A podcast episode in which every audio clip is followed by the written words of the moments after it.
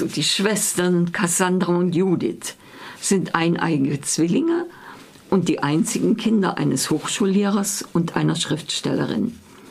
Aufgewachsen mit klassischer Musik und anspruchsvoller Literatur auf einer Ranch in Kalifornien, circa fünf Autostunden südlich von Berkeley. Sie haben 24 Jahre ihres Lebens fast immer zusammen verbracht, bis Judith vor einem Jahr nach New York ging und dort einen jungen Arzt kennenlernte, den sie nun auf der heimatlichen Ranch heiraten wird. Mit der Autofahrt von Cassandra zu dieser Hochzeit bzw. ihrem Bericht darüber beginnt der Roman. Schon bald wird klar, dass sie die Trennung von ihrer Schwester und deren Verbindung mit einem Mann, den sie selbst nicht kennt und dessen Namen sie sich nicht merken will, nicht akzeptieren kann und will, weil sie sich und die Schwester noch immer als ununterscheidbare Einheit erlebt, wie es bei einem Stopp in einer Bar deutlich wird. Ich schaute an die Wand hinter dem Tresen und sah in einem blauen Spiegel zwischen zwei Flaschenregalen mein Gesicht. Die Flaschen sahen durchaus vertraut aus, aber das Gesicht erkannte ich nicht auf Anhieb. Ich glaube hauptsächlich, weil ich es nicht wollte. Es ist ein Gesicht, das mir schon viel Ärger bereitet hat. Einen Augenblick später schaute ich aber doch noch einmal hin. Ich konnte nicht anders, und diesmal ließ ich mich wissen, wer das war. Es war das Gesicht meiner Schwester Judith, die mich, na ja, vielleicht nicht anstarrte, eher nachdenklich betrachtete.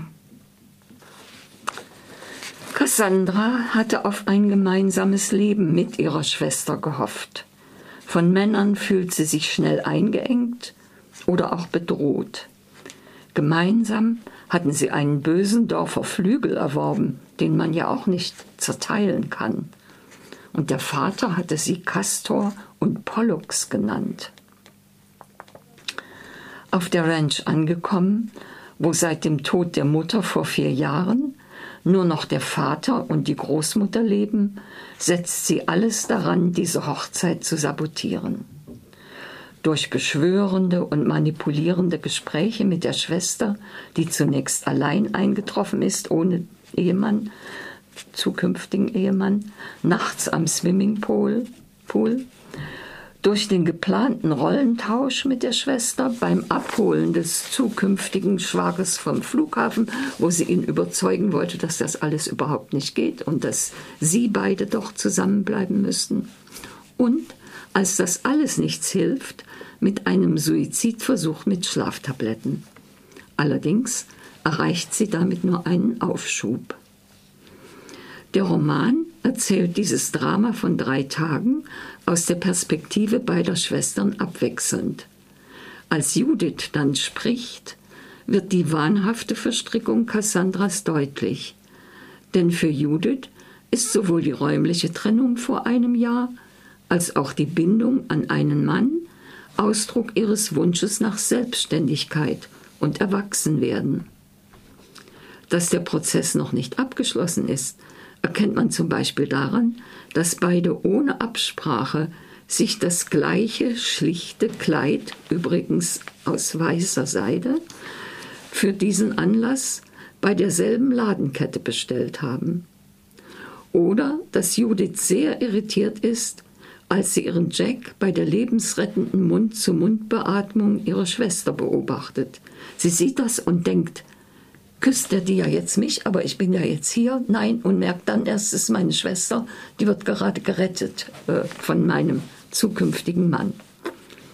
Der Roman von Dorothy Baker ist schon 1962 erschienen, dann in Vergessenheit geraten und wurde 2015 neu entdeckt und von Katrin Rasum übersetzt.